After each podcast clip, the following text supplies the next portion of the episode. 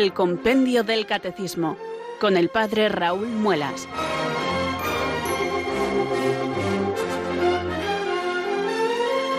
Muy buenas tardes, queridos oyentes de Radio María. Son las 4, las 3 en Canarias. Aquí comienza una nueva edición del programa El Compendio del Catecismo de la Iglesia Católica. Reciban desde Talavera de la Reina un saludo muy cordial del Padre Raúl Muelas, que un día más les habla desde estos micrófonos de Radio María, la radio de la Virgen, la fuerza de la esperanza. Sed todos bienvenidos.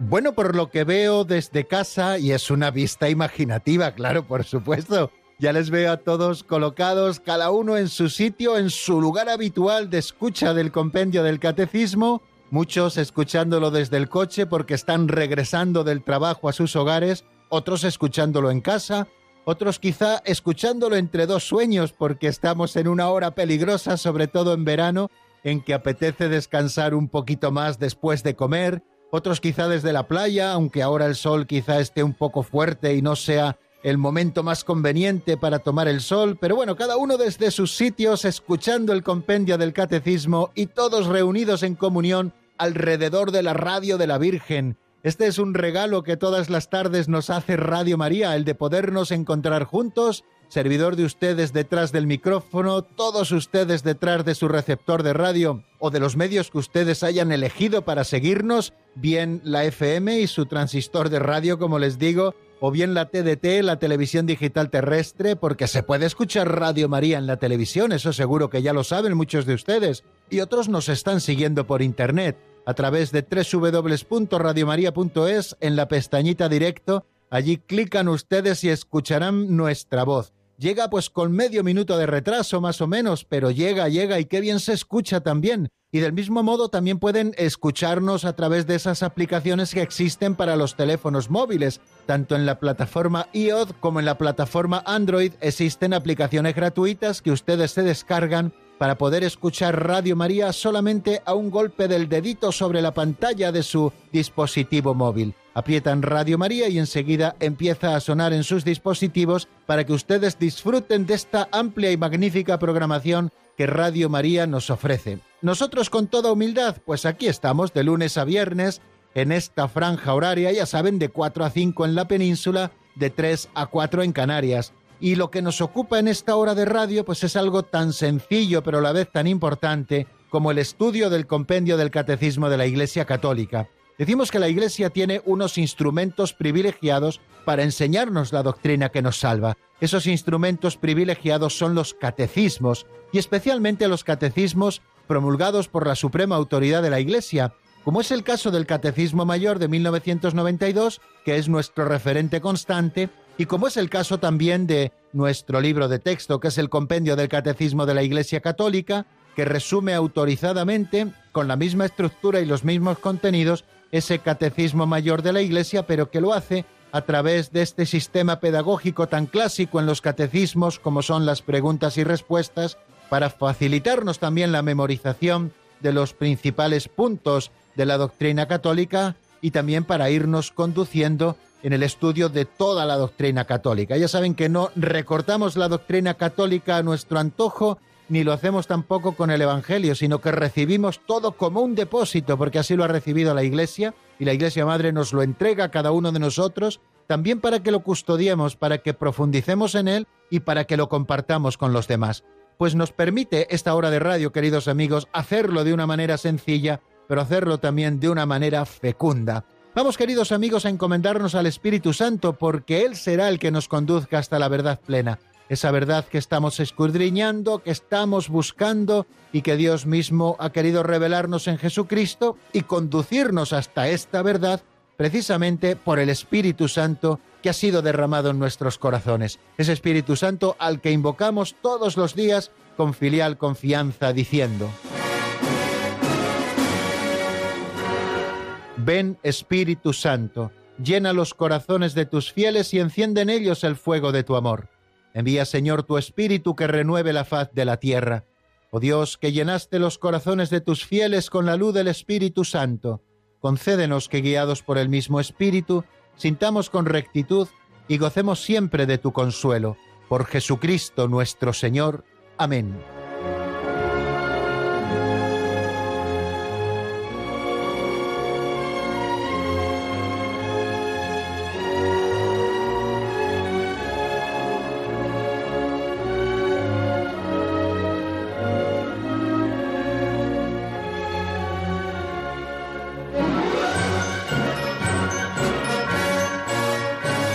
Bien amigos, y después de este saludo inicial y también de esta oración que es el pistoletazo de salida de nuestro programa cada día, vamos a afrontar el segundo momento del programa que titulamos Pinceladas de Sabiduría.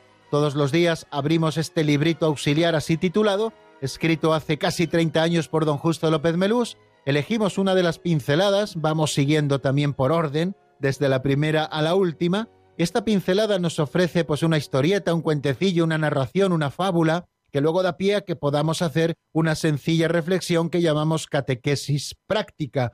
Esa doctrina que nosotros conocemos tiene que eh, bajar a todos los poros de nuestra existencia, tiene que ser aplicada a nuestra vida concreta. Y nosotros queremos ofrecer una sencillísima aportación con las reflexiones que todos los días hacemos al hilo de esta pincelada siempre sugerente, porque si se dan cuenta, siempre nos sugiere buenas ideas y además eh, lo hace de una manera bellísima, con esa forma literaria hermosa que don Justo le da a sus escritos. Bueno, pues vamos a por la pincelada de hoy, si les parece, que se titula Respetar el orden natural.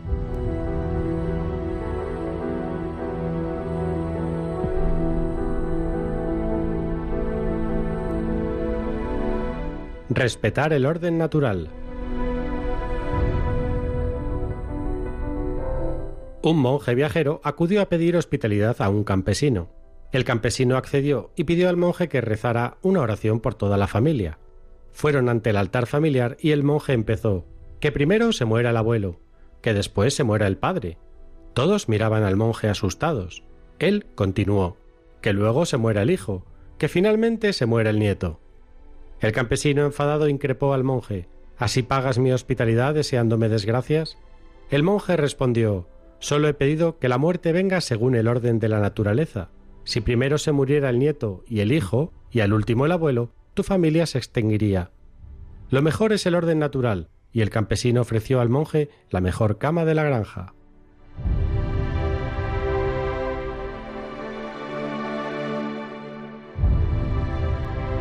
Es interesante, a la par que curiosa, queridos oyentes, la pincelada que acabamos de escuchar. Un monje viajero que busca hospitalidad en casa de un campesino. Un campesino generoso y hospitalario que recibe al monje en su casa y no solo eso, sino que le invita en la capillita, en el oratorio de la casa, a rezar por toda la familia. Y un monje que hace una curiosa oración. Pide que primero se muera el abuelo, que después se muera el padre, todos estaban ya mirando asustados al monje y siguió él con su oración, que después se muera el hijo y que por último se muera el nieto. Claro, el campesino que no entendió las intenciones de aquel monje peregrino, le increpó así pagas mi hospitalidad, querido amigo, deseándome desgracias. Y el monje respondió, no lo entiendas mal, querido amigo, que no lo estoy pidiendo para ahora mismo, solamente estoy pidiendo que la muerte venga a visitarnos según el orden de la naturaleza, porque si primero muriera el nieto y luego el hijo y el último el abuelo, al final la familia se extinguiría. Sin embargo,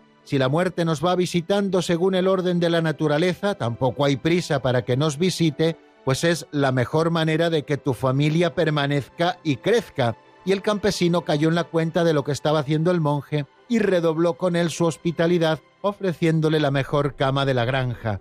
Bueno, queridos amigos, pues aquí nos queda la enseñanza de hoy que lo mejor es el orden natural, el orden natural.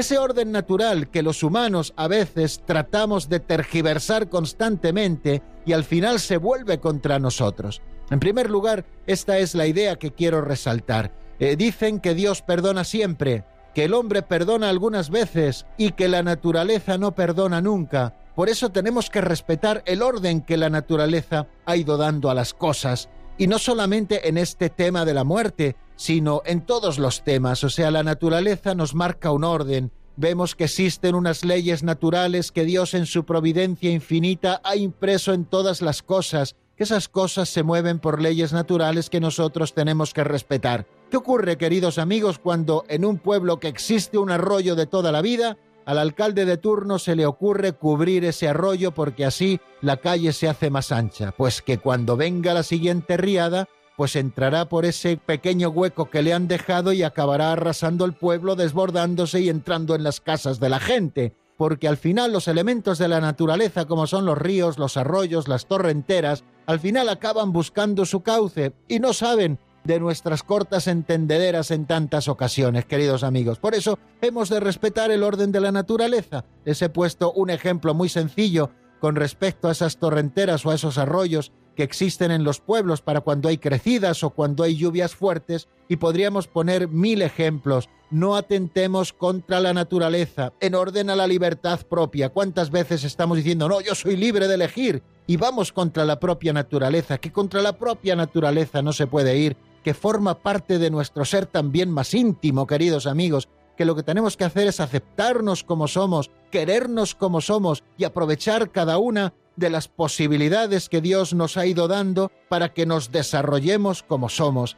Y esto, queridos amigos, tenemos que hacerlo en todo lo que a la naturaleza respecta, respetar las leyes naturales que Dios ha impreso en todo el desarrollo de la naturaleza. Y también respetar la ley natural que decíamos que es otra cosa, pero que también está relacionada con ello. Es decir, esa ley que Dios ha inscrito en nuestro corazón y que de una manera muy clara, queridos oyentes, está reflejando los deseos de Dios para nosotros, esos que luego ha escrito en piedras para que podamos leerlos a través de su palabra revelada. Pues yo creo, queridos amigos, que esto tenemos que tenerlo siempre a la vista. Y luego también decir una palabra a propósito del ejemplo concreto que ponía el monje. He escuchado a muchas personas que han perdido a su hijo, que han perdido a sus nietos, lo doloroso que es esto, ¿no? Cuando la naturaleza se lleva a los jóvenes antes que a los mayores, cuánto se hace sufrir. Y hoy a propósito de salir precisamente este ejemplo, me van a permitir, queridos amigos, que me acuerde especialmente de todas aquellas madres, padres,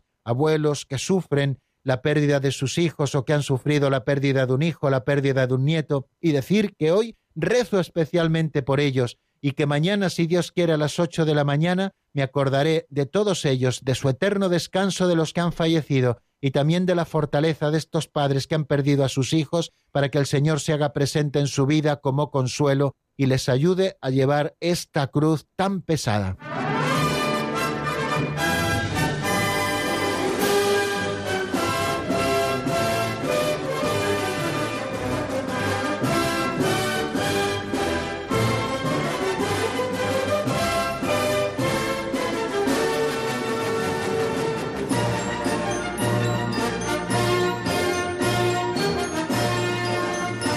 Continuamos, queridos oyentes, en la sintonía de Radio María y vamos a abordar este tercer momento que dedicamos al repaso de lo que vimos en nuestro último programa, el último programa en el que avanzamos en doctrina, que fue el del pasado lunes. Si ustedes lo recuerdan, comenzábamos a estudiar el octavo mandamiento, no darás falso testimonio ni mentirás. Vamos a repasar los números 521, qué deberes tiene el hombre hacia la verdad, el número 522, cómo se da testimonio de la verdad, y el número 523, que prohíbe el octavo mandamiento. Esos fueron los tres números a los que estuvimos dedicados el pasado lunes y a los que hoy vamos a volver un poquito para repasar las ideas principales. El número 521, que es el primero de los dedicados a ese octavo mandamiento de la ley de Dios, no darás falso testimonio ni mentirás, recoge los deberes que el hombre tiene hacia la verdad. Y nos dice el 521 que toda persona está llamada a la sinceridad y a la veracidad en el hacer y en el hablar.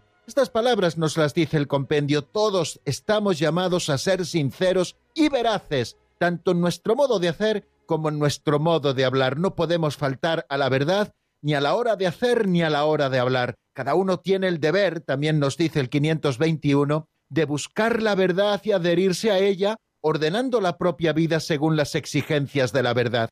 Decíamos que tenemos una inteligencia y una voluntad que nos hacen a imagen y semejanza de Dios, porque Dios así lo ha querido. Con nuestra inteligencia, con nuestra razón, buscamos la verdad y con nuestra voluntad nos adherimos a ella Esto es algo que surge del propio ser del hombre, ese deber de ser buscadores de la verdad y adherirnos a esa verdad una vez encontrada, ordenando la propia vida según las exigencias propias de la verdad. En Jesucristo, la verdad de Dios se ha manifestado íntegramente. Él es la verdad. Así nos lo dice nuestro Señor Jesucristo también en el Evangelio y en varios momentos. Yo soy el camino y la verdad y la vida. Y es que en Jesucristo la verdad de Dios se manifestó en plenitud, lleno de gracia y de verdad. Él es la luz del mundo, es la verdad. El que cree en Él no permanece en las tinieblas, leemos en el capítulo 12 del Evangelio de San Juan. Por tanto, el discípulo de Jesús permanece en su palabra para conocer la verdad que hace libres y que santifica. Y seguir a Jesús es vivir el espíritu de la verdad que el Padre envía en su nombre y que conduce a la verdad completa. Jesús enseña a sus discípulos ese amor incondicional de la verdad cuando nos dice en el capítulo 5 de San Mateo que vuestro lenguaje sea sí, sí, no, no, todo lo que pasa de ahí viene del maligno. Bueno, pues esta es una exigencia, queridos amigos, de todo ser humano, buscar la verdad y adherirse a ella y encontrar en Jesucristo la verdad que Dios ha manifestado íntegramente porque Él es la verdad. Quien le sigue vive en el espíritu de la verdad. Hemos escuchado en el número 521, así nos lo dice, y rechaza la doblez, la simulación y la hipocresía, que son pecados precisamente contra la verdad, tanto la doblez de corazón como la simulación como la hipocresía. También eh, nos asomábamos al número siguiente, que era el número 522, donde se nos habla de cómo se da testimonio de la verdad. El cristiano, nos dice el número 522, debe dar testimonio de la verdad evangélica en todos los campos de su actividad pública y privada, incluso con el sacrificio si es necesario de la propia vida, porque el martirio es el testimonio supremo de la verdad de la fe.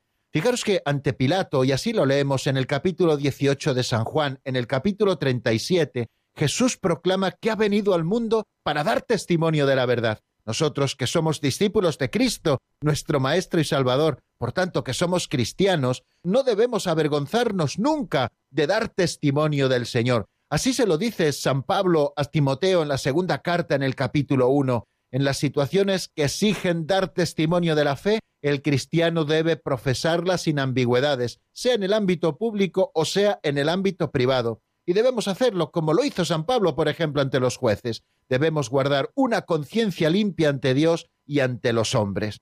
Y el deber de los cristianos de tomar parte en la vida de la Iglesia nos impulsa siempre a actuar como testigos del Evangelio y de las obligaciones que de él se derivan. Este testimonio es transmisión de la fe en palabras y obras, el testimonio es un acto de justicia que establece o da a conocer la verdad. Fijaros, Adgentes, en el número 11, lo que nos dice. Adgentes es un decreto del Concilio Vaticano II. Todos los fieles cristianos, donde quiera que viva, están obligados a manifestar con el ejemplo de su vida y el testimonio de su palabra al hombre nuevo de que se revistieron por el bautismo y la fuerza del Espíritu Santo que les ha fortalecido con la confirmación. Todos los fieles cristianos, nos dice, donde quiera que vivan, estamos obligados a manifestar con el ejemplo de la vida y también con el testimonio de la palabra toda esta vida nueva que nosotros hemos recibido. ¿Y cuál es el supremo testimonio de la verdad de la fe? La Iglesia siempre ha considerado que es el martirio, que designa un testimonio que es capaz de llegar hasta la muerte,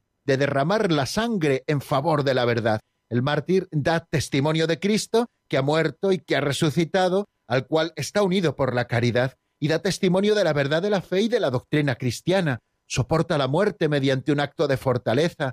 Por eso la Iglesia siempre ha considerado el recuerdo de los mártires y además ha guardado con el más exquisito cuidado los recuerdos de quienes llegaron hasta el extremo de dar testimonio de su fe. Eso es lo que llamamos las actas de los mártires, que las poseemos desde los primeros tiempos de la Iglesia, también en tiempos posteriores, y también con muchísimo más detalle las actas de los mártires más recientes a nosotros. Les recordaba precisamente en nuestro último programa como en los años 30 del siglo pasado, en nuestra tierra hispana, pues muchos dieron su sangre por Cristo y contamos con sus testimonios y los leemos y los guardamos con todo cariño porque ellos son los mejores que tenemos, aquellos que han sido capaces de profesar la verdad con su propia vida. No me serviría nada de los atractivos del mundo ni de los reinos de este siglo, dice San Ignacio de Antioquía. Es mejor para mí morir en Cristo Jesús que reinar hasta los confines de la tierra.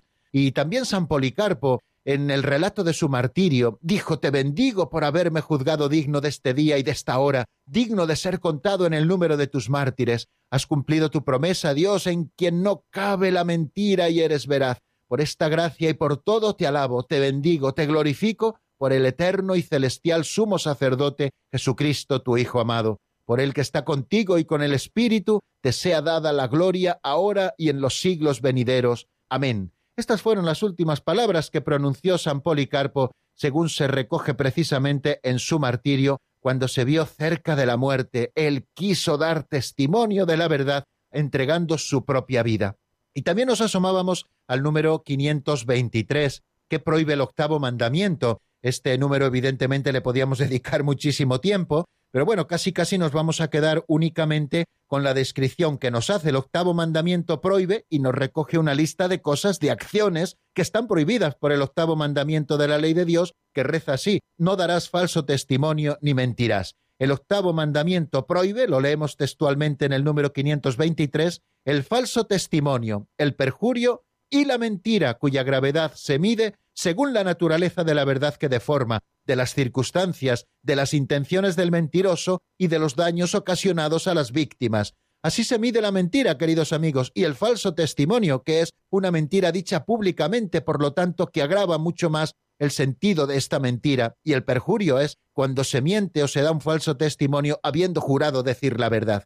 Segundo, el juicio temerario, la maledicencia, la difamación y la calumnia son acciones también prohibidas por el octavo mandamiento de la ley de Dios que perjudican o destruyen la buena reputación y el honor a los que tiene derecho toda persona. Y tercero, el halago, la adulación o la complacencia, sobre todo si están orientados a pecar gravemente o para lograr ventajas ilícitas. Una culpa cometida contra la verdad debe ser reparada si ha causado daño a otro. Bueno, pues como ven, hay como tres apartados de acciones que se oponen y que están contra el octavo mandamiento y que por lo tanto están prohibidas por el octavo mandamiento de la ley de Dios. Primero nos habla del falso testimonio, del perjurio y de la mentira. El falso testimonio, como nos dice, queridos amigos, el Catecismo Mayor de la Iglesia, es una afirmación contraria a la verdad que posee una gravedad peculiar cuando se hace públicamente. Ante un tribunal viene a ser un falso testimonio. Cuando es pronunciada bajo juramento se trata de perjurio,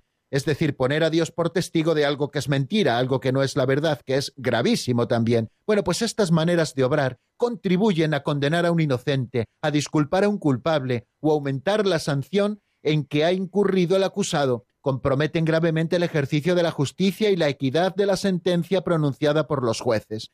No tenemos que olvidar que ese primer número del 523 nos habla también de la mentira, la mentira que consiste, como decía San Agustín, en decir falsedad con intención de engañar. El Señor denuncia en la mentira una obra diabólica. Fijaros lo que leemos en el Evangelio de San Juan capítulo 8 versículo 44. Vuestro padre es el diablo porque no hay verdad en él. Cuando dice la mentira, dice lo que le sale de dentro porque es mentiroso y padre de la mentira. La mentira es la ofensa más directa contra la verdad, porque mentir es hablar u obrar contra la verdad para inducir a un error y así lesionamos la relación del hombre con la verdad y con el prójimo. Por tanto, la mentira ofende el vínculo fundamental del hombre y de su palabra con el Señor.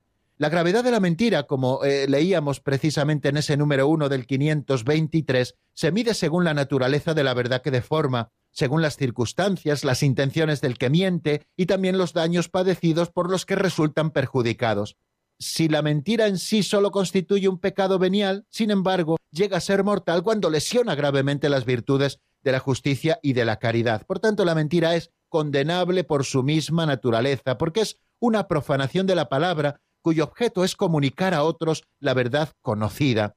La mentira, por ser una violación de la virtud de la veracidad, es una verdadera violencia hecha a los demás atenta contra ellos en su capacidad de conocer, que es la condición de todo juicio y de toda decisión, y contiene también en germen la división de los espíritus y todos los males que ésta suscita. La mentira es funesta, queridos amigos, para la sociedad, puesto que está socavando la confianza entre los hombres y está también rompiendo el tejido de las relaciones sociales. Eh, toda falta cometida contra la justicia y contra la verdad entraña, y esto tenemos que tenerlo muy en cuenta, entraña el deber de reparar. Tenemos que reparar cuando hemos mentido o cuando hemos faltado contra la justicia. Aunque su autor haya sido perdonado, aunque te perdonen por haber mentido, pero sin embargo tenemos que reparar. Cuando es imposible reparar un daño públicamente, es preciso hacerlo en secreto. Si el que ha sufrido un perjuicio no puede ser indemnizado directamente, es preciso darle satisfacción moralmente en nombre de la caridad.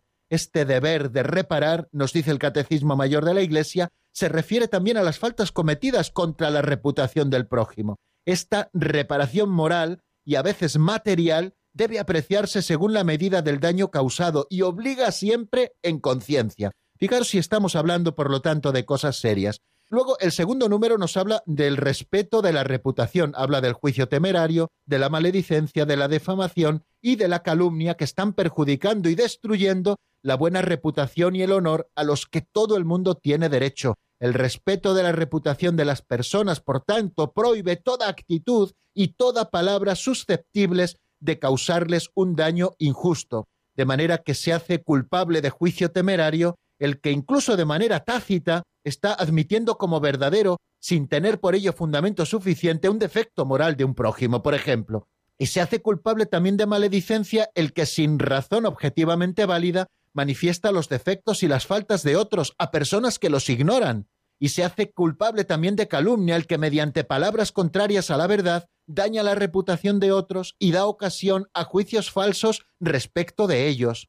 Para evitar el juicio temerario, cada uno debe interpretar en cuanto sea posible esas palabras que yo les recordaba y que aparecen en el libro de los ejercicios espirituales de San Ignacio de Loyola. Todo buen cristiano ha de ser más pronto a salvar la proposición del prójimo que a condenarla, y si no la puede salvar, inquirirá cómo la entiende, y si mal la entiende, corríjale con amor, y si no basta, busque todos los medios convenientes para que bien entendiéndola se salve. Qué palabras tan sabias, queridos amigos, las de San Ignacio de Loyola. Eh, la maledicencia y la calumnia destruyen la reputación y el honor del prójimo. Ahora bien, el honor es el testimonio social dado a la dignidad humana y cada uno posee un derecho natural al honor de su nombre, a su reputación y a su respeto. Así la maledicencia y la calumnia están lesionando las virtudes de la justicia y de la caridad.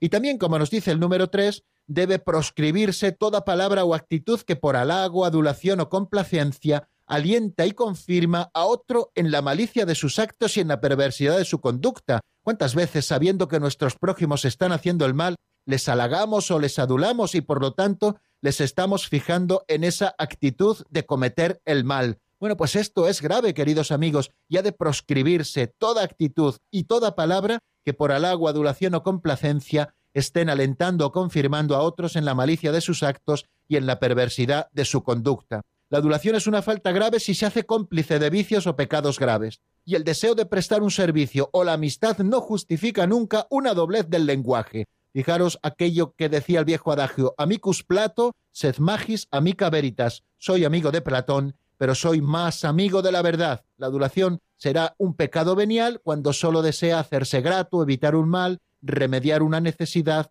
o obtener ventajas legítimas. Pues vamos a dejar aquí, queridos amigos, todo lo relativo a lo que prohíbe el octavo mandamiento. Nos detenemos, si les parece, un momentito en la palabra y escuchamos al menos unos compases de un tema de Estela García y Rudy López titulado Te seguiré. Está sacado del álbum Brilla tu luz. Enseguida estamos nuevamente juntos para seguir avanzando en el estudio de la doctrina.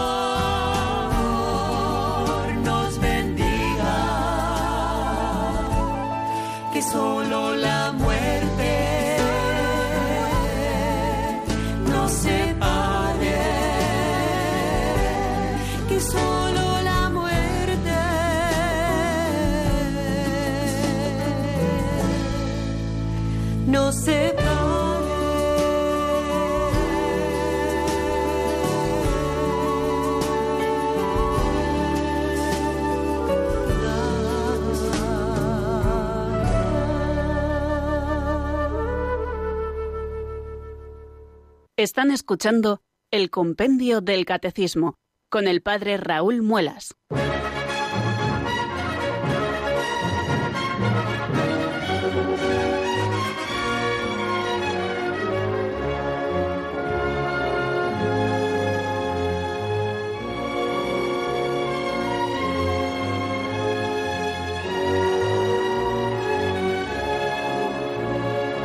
Continuamos, queridos amigos, en la sintonía de Radio María. Como nos decía esa locución, estamos en el compendio del Catecismo de la Iglesia Católica y les habla desde Talavera de la Reina, como todos los días laborables, en esta franja horaria, el Padre Raúl Muelas. Aprovecho para saludar a los oyentes que se hayan ido incorporando en los últimos minutos a nuestro programa y desearles que puedan disfrutar del estudio de la doctrina católica como estamos haciendo nosotros desde las 4 de la tarde en punto en la península, una hora antes en el archipiélago canario. Vamos a avanzar. Eh, nos encontramos con el número 524. Si el número anterior, el 523, mm, se preguntaba qué prohíbe el octavo mandamiento, este número 524 se pregunta qué exige el octavo mandamiento. Pues en realidad lo que está exigiendo es el respeto a la verdad. Pero vamos a ver qué es lo que nos dice textualmente en la voz de Marta Jara.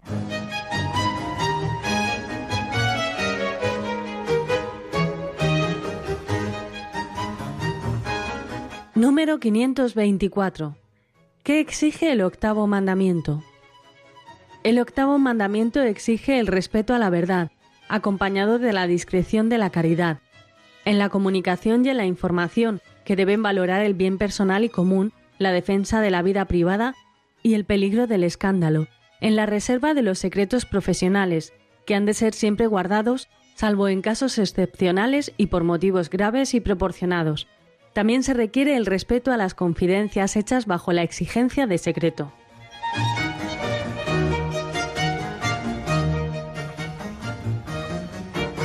Bueno, acabamos de escucharlo. El octavo mandamiento, como les decía antes de que Marta Jara nos lo contara, exige el respeto a la verdad, acompañado de la discreción de la caridad. Aquí encontramos una primera cosa de las que nos dice este número 524. El octavo mandamiento exige el respeto a la verdad, siempre tenemos que decir la verdad, pero no tenemos que decirla siempre, porque también tenemos que atesorar otra virtud, que es la discreción de la caridad. Y es que el derecho a la comunicación de la verdad no es incondicional. Todos deben conformar su vida al precepto evangélico del amor fraterno. Y conformar nuestra vida al precepto evangélico del amor fraterno exige, en situaciones concretas, estimar si conviene o no revelar la verdad a quien la pide. O sea, nosotros tenemos que decir siempre la verdad, todo lo que salga de nuestra boca ha de ser verdadero, pero muchas veces no estamos obligados a abrir la boca, porque la discreción es el mejor modo quizá de ejercer la caridad en un momento determinado. Hay personas que dicen, no, no, yo siempre digo la verdad, yo siempre voy de frente. Y a mí me gusta a veces decirle, no, usted lo que es es un descarado.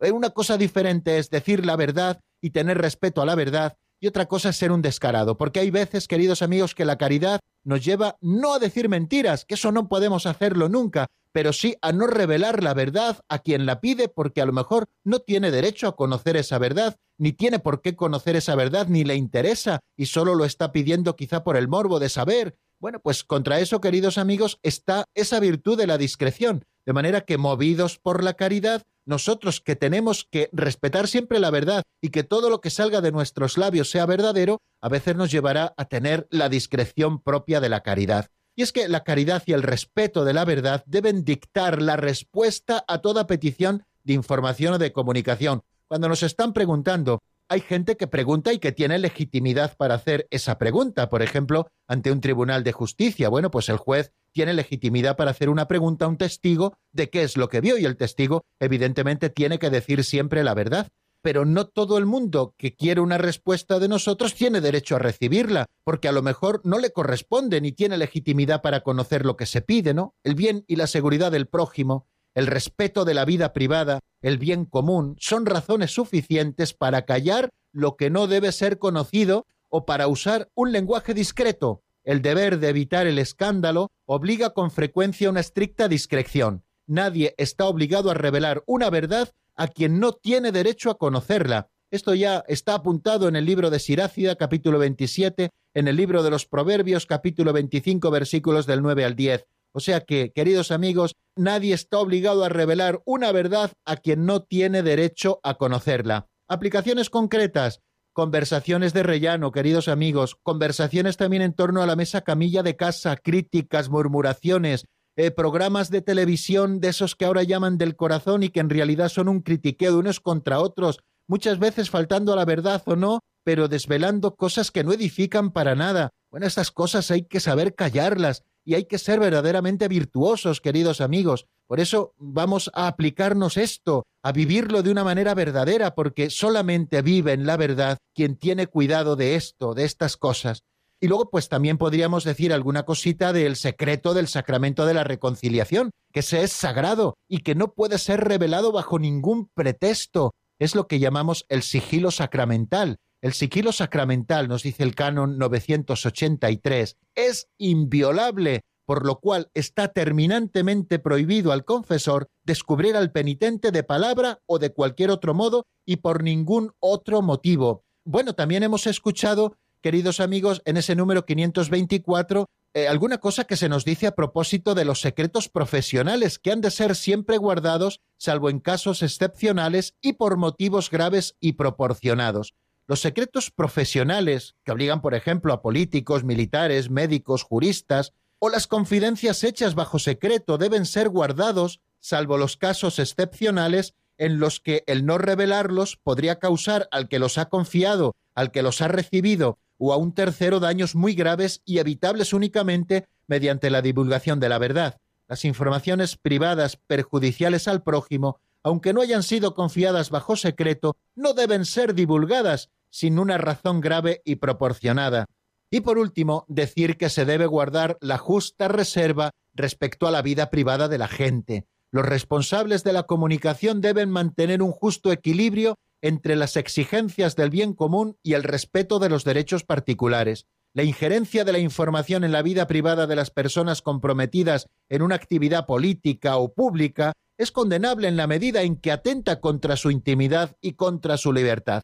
Y queridos amigos, esto también está reconocido por la doctrina de la Iglesia. Tenemos que tenerlo siempre en cuenta porque ahora quizá debido a determinados programas de televisión que no voy a nombrar evidentemente para no hacerles publicidad, pues como que todos tenemos derecho a saber de todos. Pero bueno, ¿y dónde queda la privacidad, queridos amigos? ¿Y dónde queda la intimidad de la gente? ¿Y dónde queda su libertad? Aunque tengan cargos públicos o aunque sean personas con una dimensión pública también de su existencia, también tienen derecho a su propia intimidad y a no conocer cosas que no nos corresponde conocer. Y esto siempre tiene que ser bien estimado por aquellos que manejan la información, queridos amigos. Por eso es importantísimo proceder siempre con rectitud de intención y procurando guardar siempre los mandamientos. Vamos a pasar, si les parece, al número 525. ¿Cuál debe ser el uso de los medios de comunicación social? Porque está evidentemente muy relacionado con esto que estamos hablando. Nos dice el número 525 lo siguiente y como siempre lo escuchamos en la voz de Marta.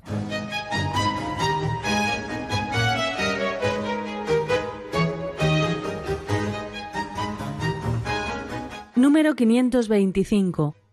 ¿Cuál debe ser el uso de los medios de comunicación social? La información a través de los medios de comunicación social debe estar al servicio del bien común y debe ser siempre veraz en su contenido e íntegra, salvando la justicia y la caridad. Debe también expresarse de manera honesta y conveniente, respetando escrupulosamente las leyes morales, los legítimos derechos y la dignidad de las personas.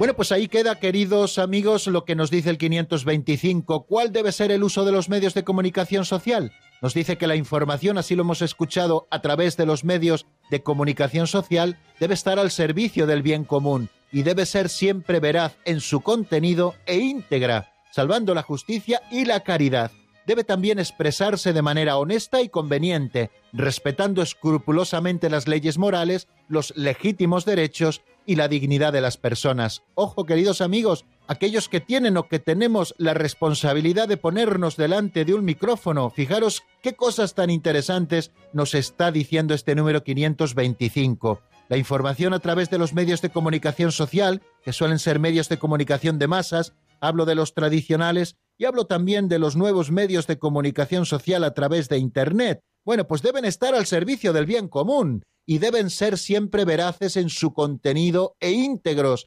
salvando la justicia y la caridad. Debe también expresarse de manera honesta y conveniente, respetando escrupulosamente las leyes morales, los legítimos derechos y la dignidad de las personas. La responsabilidad de estar frente a un micrófono, frente a una cámara o frente a un teclado, queridos amigos, para divulgar un tipo de información o para dar incluso nuestra propia opinión, exige de nosotros el que seamos personas íntegras que buscan siempre salvar la justicia y la caridad, que seamos honestos, que digamos las cosas de manera conveniente, que respetemos escrupulosamente las leyes morales, también los legítimos derechos de las personas y la dignidad que toda persona tiene, no podemos cebarnos con alguien, ni podemos hacer campañas contra alguien, queridos amigos, por mucho acceso que tengamos a medios de comunicación de masas o por muchos que sean los que nos escuchan. Tenemos que ser escrupulosamente morales para poder informar de una manera verdadera. Dentro de la sociedad moderna, nos dice el Catecismo Mayor de la Iglesia, los medios de comunicación social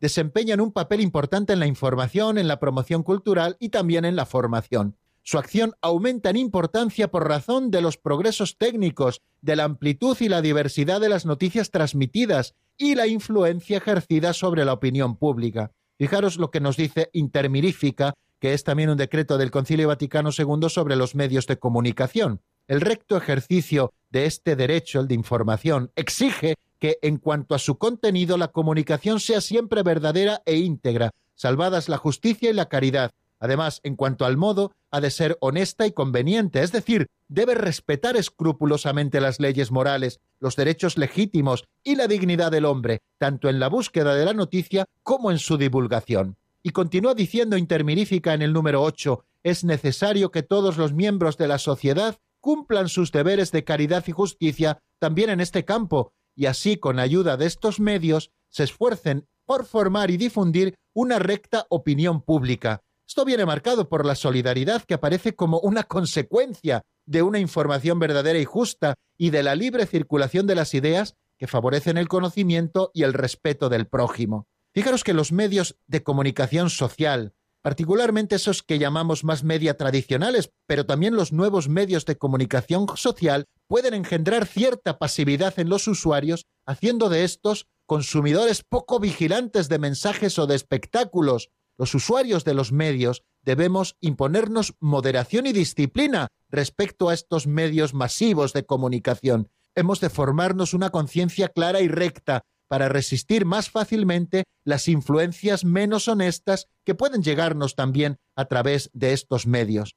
Por eso todos los periodistas o todos los responsables de los medios de comunicación han de servir a la verdad y no ofender nunca la caridad, y deben evitar, por supuesto, en todo caso, la difamación. Y la autoridad civil tiene en esta materia deberes peculiares en razón del bien común, al que se ordenan todos los medios. Corresponde, pues, a la autoridad defender y asegurar la verdadera y justa libertad, promulgando leyes y velando por su aplicación. Los poderes públicos se asegurarán de que el mal uso de los medios no llegue a causar graves peligros para las costumbres públicas y el progreso de la sociedad, deberán sancionar también la violación de los derechos de cada uno a la reputación y al secreto de la vida privada, tienen obligación de dar a tiempo y honestamente las informaciones que se refieren al bien general y responden a las inquietudes fundadas de la población, y nada puede justificar el recurso a falsas informaciones para manipular la opinión pública mediante los medios de comunicación social.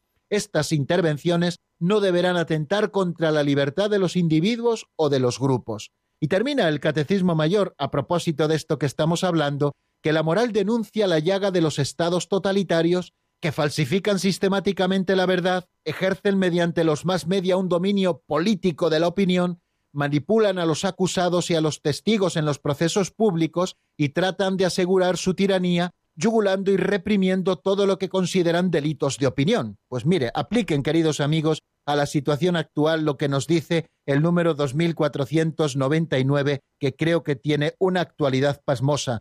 Vamos a abrir nuestro teléfono de directo, queridos amigos, por si ustedes quieren intervenir. El 910059419. 910059419. Pueden ustedes marcarlo mientras escuchamos unos compases de una canción de Francisco Abello titulada Alabaré. Está sacada del álbum Navegar hacia tu amor. Nos encontramos en el 910059419.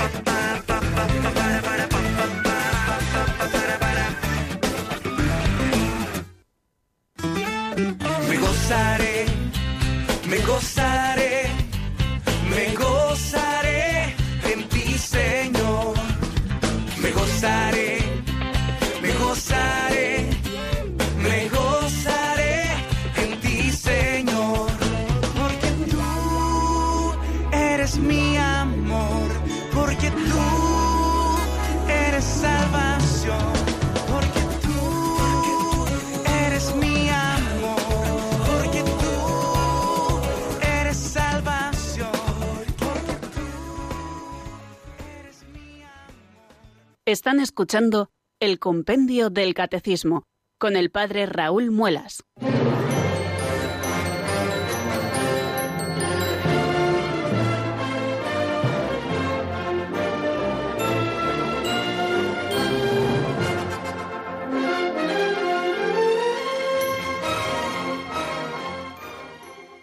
Diez minutos nos separan, queridos oyentes, de las cinco de la tarde y estamos en este último momento del programa que muchas veces eh, hemos llamado el postre del programa. Si los grandes platos que degustamos son eh, tanto el repaso de lo visto en el día anterior como eh, el avance de doctrina y todo esto precedido pues por un pequeño aperitivo que es siempre la pincelada de sabiduría, bueno, pues el postre siempre es la intervención de ustedes que pueden llamarnos al número 910059419 para compartir con nosotros, bueno, pues eh, alguna duda que puedan tener a propósito de lo que estamos diciendo, para ofrecernos también su testimonio o alguna experiencia propia que siempre nos enriquece, o incluso pues para poder enriquecer aquello que nosotros decimos y que también porque el tiempo es limitado, pues a veces no decimos todo y ustedes saben también poner el dedo en la llaga muchas veces de alguna idea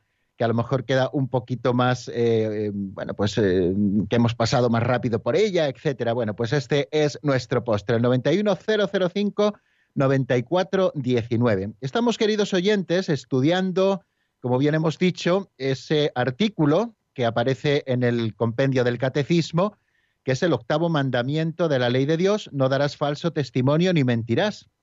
Y como bien saben, bueno, pues estamos en este segundo capítulo de la segunda parte de la tercera parte del catecismo, de la segunda sección, mejor dicho, eh, tercera parte del catecismo, la vida en Cristo, segunda sección, los diez mandamientos, y el segundo capítulo es esa segunda tabla del decálogo que nos habla de los mandamientos referidos especialmente al prójimo. El octavo eh, nos habla de no darás falso testimonio ni mentirás. Eh, hemos hablado de los deberes que el hombre tiene hacia la verdad y que hemos de testimoniar siempre la verdad, incluso con el sacrificio, si es necesario, de la propia vida y el martirio es el testimonio supremo de la verdad de la fe.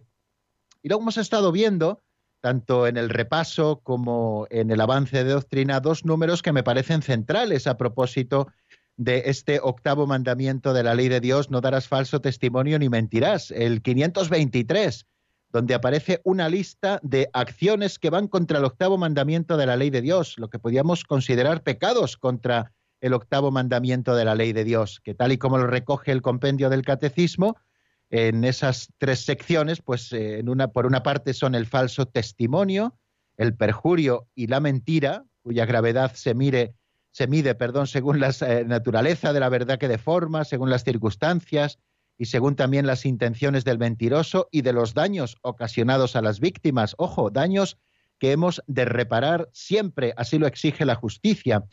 Y también eh, acciones que se oponen al octavo mandamiento son el juicio temerario, la maledicencia, la difamación y la calumnia, que perjudican y destruyen la buena reputación y el honor a los que todos tenemos derecho por nuestra propia dignidad, queridos amigos. Y también habla del halago, de la adulación y de la complacencia, que son especialmente graves cuando lo que hacemos a través de ellos es eh, bueno, pues eh, aprobar actos que verdaderamente son ilícitos y mantener a la persona que los hace precisamente en ellos. Y luego también hemos estado viendo pues el, número 524 en el que hemos avanzado hoy, que si Dios quiere mañana repasaremos un poquito, eh, que exige el octavo mandamiento. No solo que prohíbe, sino que exige, exige el respeto a la verdad ante todo, porque el cristiano, precisamente por nuestra unión con Jesucristo, que es la verdad, tiene que respetar siempre la verdad. Y no solo el cristiano, sino también todos los hombres y mujeres de buena voluntad, ¿no? Eh, un respeto a la verdad que tiene que venir acompañado también, y lo decíamos, eh, para que no eh, se convierta en descaro, precisamente por esa virtud de la discreción que brota de la propia caridad en la comunicación y en la información, que deben valorar el bien personal y común, la defensa de la vida privada y el peligro del escándalo, eh, también en la reserva de los secretos profesionales que han de ser siempre guardados, salvo en casos excepcionales y por motivos graves y proporcionados. Y también eh, se requiere el respeto a las confidencias hechas bajo la exigencia de secreto.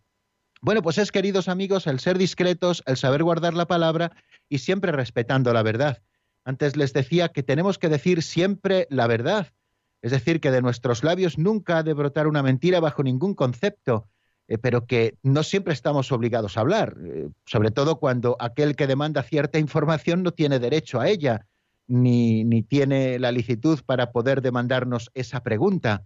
Bueno, pues son cosas, queridos amigos, que eh, tenemos que tener a la vista a la hora de estudiar el octavo mandamiento de la ley de Dios para ser muy escrupulosos en su cumplimiento, porque también de esto deriva, queridos amigos, como hemos dicho en algún momento, el bien social. Si al final las relaciones eh, entre las personas eh, se basan en la confianza, pues evidentemente tenemos que reposar todo esto en la verdad y también en la discreción, en saber guardar los secretos. Bueno amigos, pues vamos a terminar nuestro programa de hoy porque se ha acabado nuestro tiempo. Eh, les recuerdo que mañana, si Dios quiere, Estaremos a las 4 de la tarde en punto aquí en la península, a las 3 en Canarias, pues abriendo una nueva edición del compendio. Vamos a terminar el octavo mandamiento y si Dios quiere comenzaremos también a estudiar el noveno. La bendición de Dios Todopoderoso, Padre, Hijo y Espíritu Santo, descienda sobre vosotros y permanezca para siempre. Amén. Hasta mañana, si Dios quiere, amigos.